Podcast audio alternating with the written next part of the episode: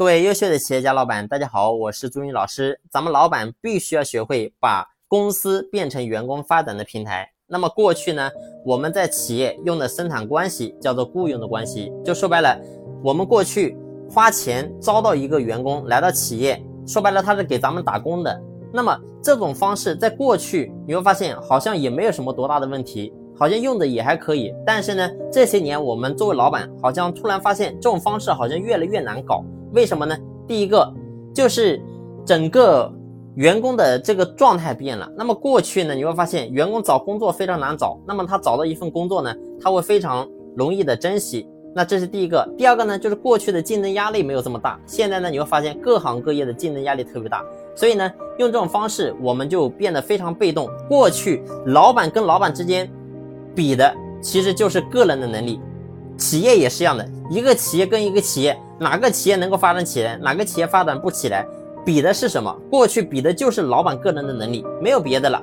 这个老板的能力强一点，那么你会发现这个企业能做得好一点；这个老板能力差一点，那对不起，这个企业就做得差一点。所以呢，过去是个人能力的一个比拼，那么到现在你会突然发现变了，不再是老板个人跟个人之间的竞争，而是变成了团队跟团队之间的竞争。就说白了，你的团队如果说比。别人的团队更加有实力，整体的综合水平比别人更高，那你会发现你就能够在整个社会当中，能够在整个行业当中能够脱颖而出。所以呢，正是这种变化，那么变成了我们作为老板，你必须要把企业变成员工发展平台，让更多优秀有能力的人变成我们公司的左膀右臂，变成我们公司真正能够创造价值的人。那么你会发现企业才能够做得更好。所以，关于怎么样去把公司变成员工发展的平台呢？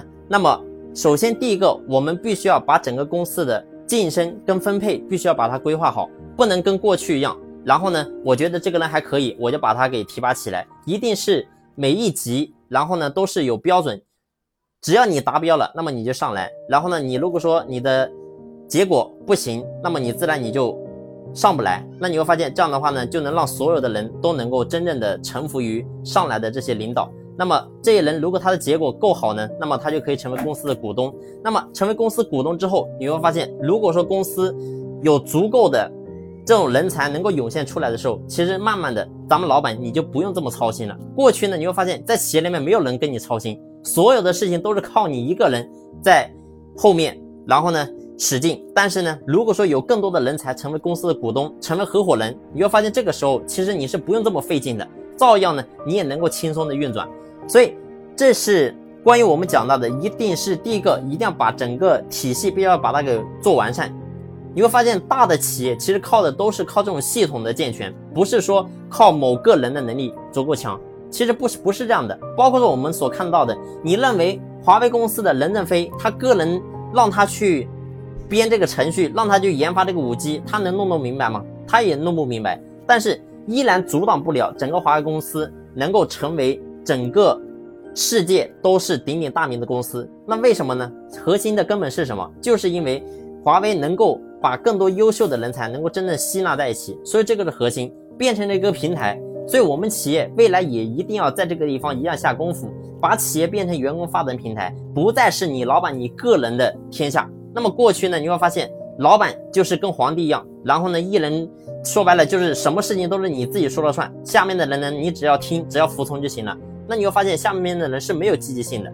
那么我们把它变成一个民主的、开放的一个国家啊，把企业变成一个非常和谐的一个地方、一个平台。那你会发现下面的人自然就能够涌现出来。当有足够的人涌现出来的时候，其实咱们老板就能够慢慢的变得越来越轻松，同时企业呢，你会发现也能够做得越来越好。好了，这一期的分享呢就分享到这里，然后呢。如果说你在经营企业的过程当中有任何的疑问，你不知道怎么去解决，你可以随时联系我，我的联系方式在专辑的简介里面有。好了，谢谢你的聆听，谢谢。